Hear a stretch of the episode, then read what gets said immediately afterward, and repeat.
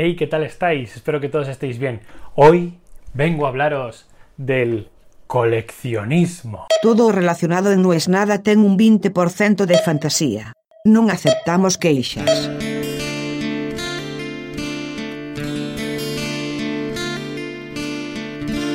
La cosecha nunca se acaba, nunca, nunca, nunca. Hay una frase que le atribuyen a P.T. Barnum, que después eh, todo el mundo conoce su apellido por el circo, Barnum and Baileys, nombre de circo.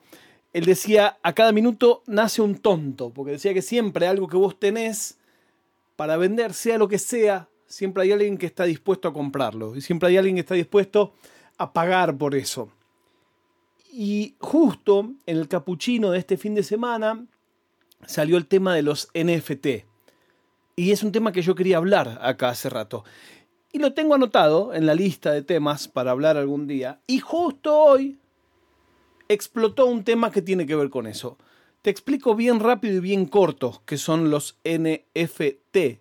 Es una sigla que significa Non-Fungible Token.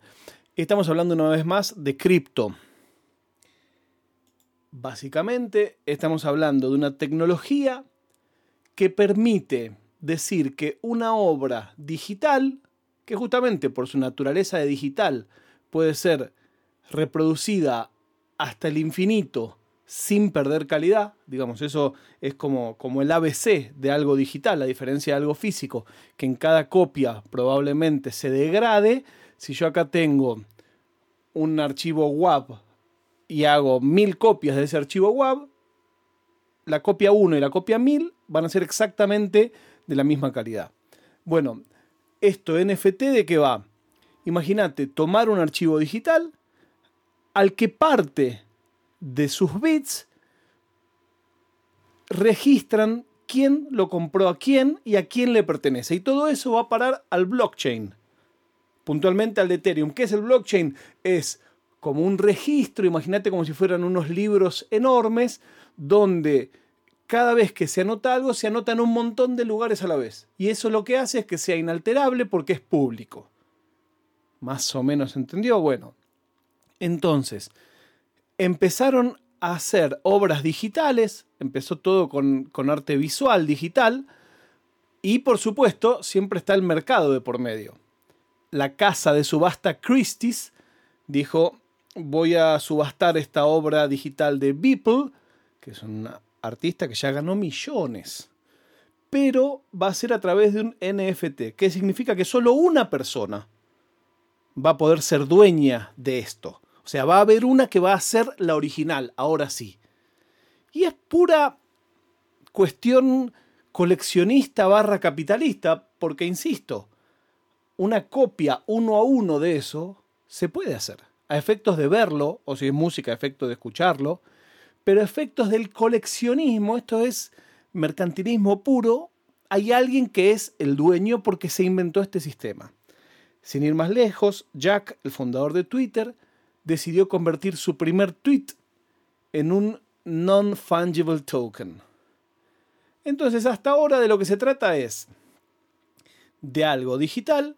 Imagínense Hoy leí un, en Yataka un lindo ejemplo que decía, es como una entrada digital a un concierto, que en realidad dice en la entrada quién sos vos que la compraste y tiene un número de, de serie y un código de barras que es único para esa entrada.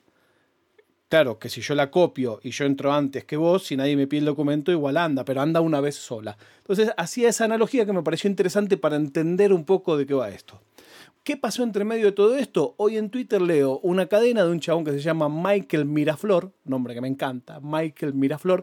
Curiosamente, yo pensé que iba a ser latino, pero no, es filipino, de ascendencia filipina, donde dice, alguien hoy me robó todos mis NFT de Nifty Gateway y compró bienes digitales por valor de 10 mil dólares sin mi conocimiento. Después de eso, mis NFT fueron transferidos a otra cuenta. Así que por favor chequeen esto. Entonces el tipo empieza a contar que después los contacta a estos de, Nifty. Claro, a diferencia de una cosa física, donde yo me robo una bicicleta y le limo el número de serie, acá todo eso es imposible, se supone. O sea, justamente toda la gracia es que esa obra es esa y, y que es rastreable completamente. Entonces el tipo dice, pará, yo ya vi quién lo tiene esto ahora. Entonces empieza a averiguar y le dicen, sí, alguien compró esto en Discord. Entonces empiezan a hacer todo el camino inverso y es, uno se lo afanó, lo pasó a otra cuenta, esa otra cuenta lo vendió en Discord. ¿Qué les dicen los de Nifty? El que compró compró de buena fe, yo no se lo puedo sacar ahora. Con lo cual hay un quilombo infernal, porque ahora este tipo tiene que hablar, es un coleccionista de arte, entonces dice que va a hablar con su aseguradora, con la que tiene asegurados los cuadros de su casa, a ver si le cubren esto, y tuvo que ir a hacer la denuncia policial. Y entre medio de todo eso, hay mucha controversia porque hay un montón de gente que se opone tenazmente a esto, que dicen, es una estupidez, esto no es arte, déjense de joder. Eh, y, entonces uno le ofreció venderle la captura de su tweet. Y le dijo, te vendo esta captura. Y el chabón se calentó y lo bloqueó. Entonces hizo una captura del bloqueo y le dijo, también te vendo esta. Y en el hilo hay un montón de gente cagándose de la risa, burlándose. Otro que le dice, yo soy un artista, te pinto en tela y eso no te lo van a poder robar a menos que entren a tu casa. Bueno, es una cosa que es interesantísima. Yo entre medio tengo que decir la verdad. Ustedes saben que este podcast no está monetizado ni tiene planes de estar monetizado. Pero también saben que en la pandemia eh, mi vida económica atada a decidirlo está muerta, literalmente muerta.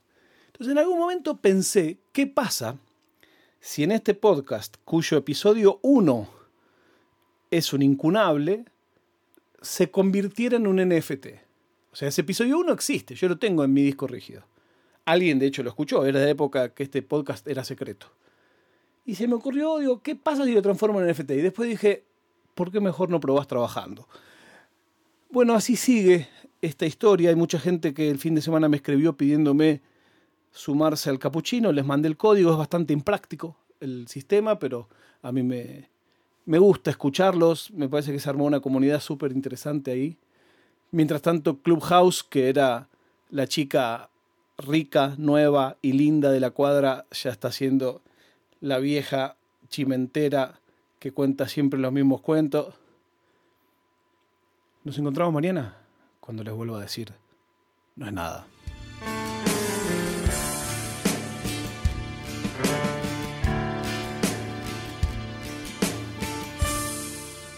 ナナードパドカスツ。